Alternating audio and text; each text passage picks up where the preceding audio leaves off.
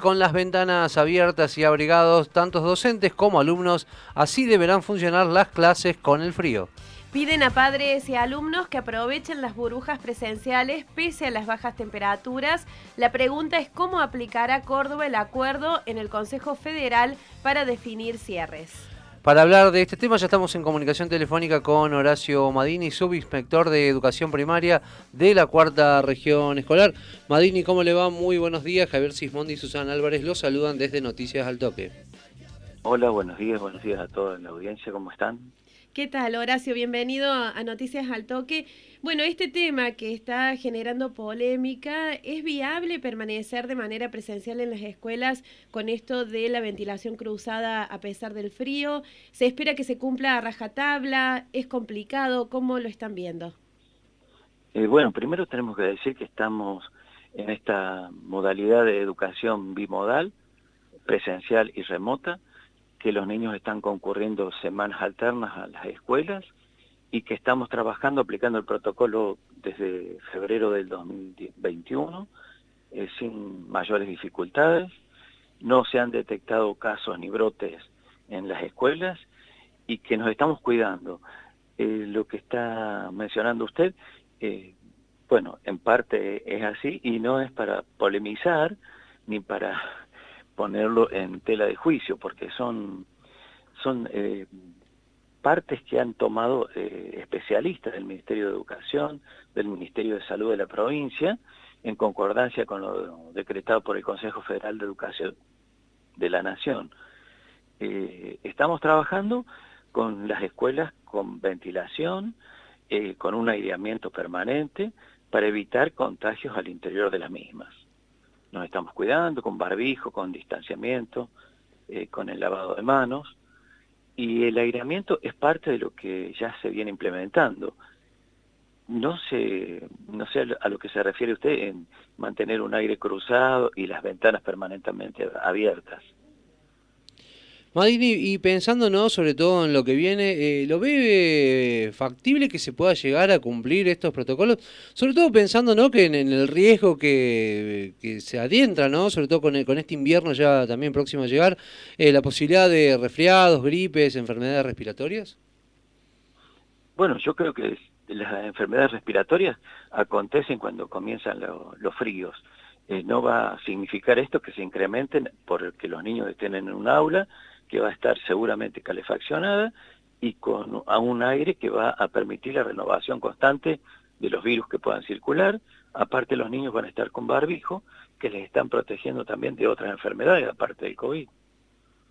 ¿Se espera menor presencialidad por estas condiciones que no son responsabilidad de nadie. O sea, estamos cursando la pandemia, se habla de ventilación cruzada como una forma de prevenir eh, los contagios, eh, no solo en las aulas, sino en cualquier lugar donde se junten más de dos personas. Y bueno, pero también es época de resfríos, de gripes. Eh, ¿Se espera que haya menor presencialidad a raíz de esto? Eh, yo creo que no va a haber mayor o menor presencialidad, va a depender de, las circunstancias que, como se han dado siempre en el invierno, seguramente hay niños que van a estar resfriados o que van a tener temperatura o tos y que no van a concurrir a la escuela como lo hacían en la época de la presencialidad pura. Eh, ¿Está la posibilidad también de, poder cursar, digamos, de modo virtual eh, los alumnos en caso a lo mejor de casos concretos, ¿no? De tener eh, patologías prevalentes, ¿se va a tener en cuenta este tema? Sí, sí, se tiene en cuenta desde ahora.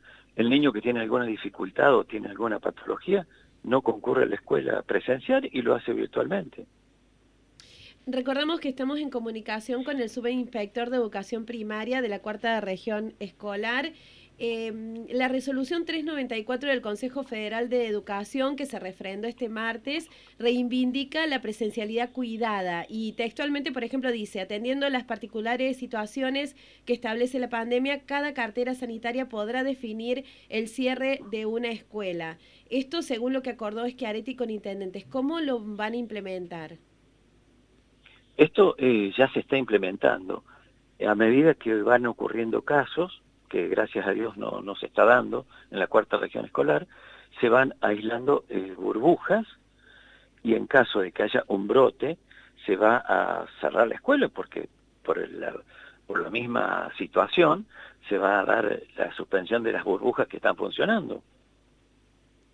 Se apela desde el sector educativo a la necesidad de, bueno, de extremar los cuidados en lo que tiene que ver con la periescuela eh, y estas son las actividades bueno, que se desarrollan alrededor y el entorno de ellas, como el transporte, reuniones sociales.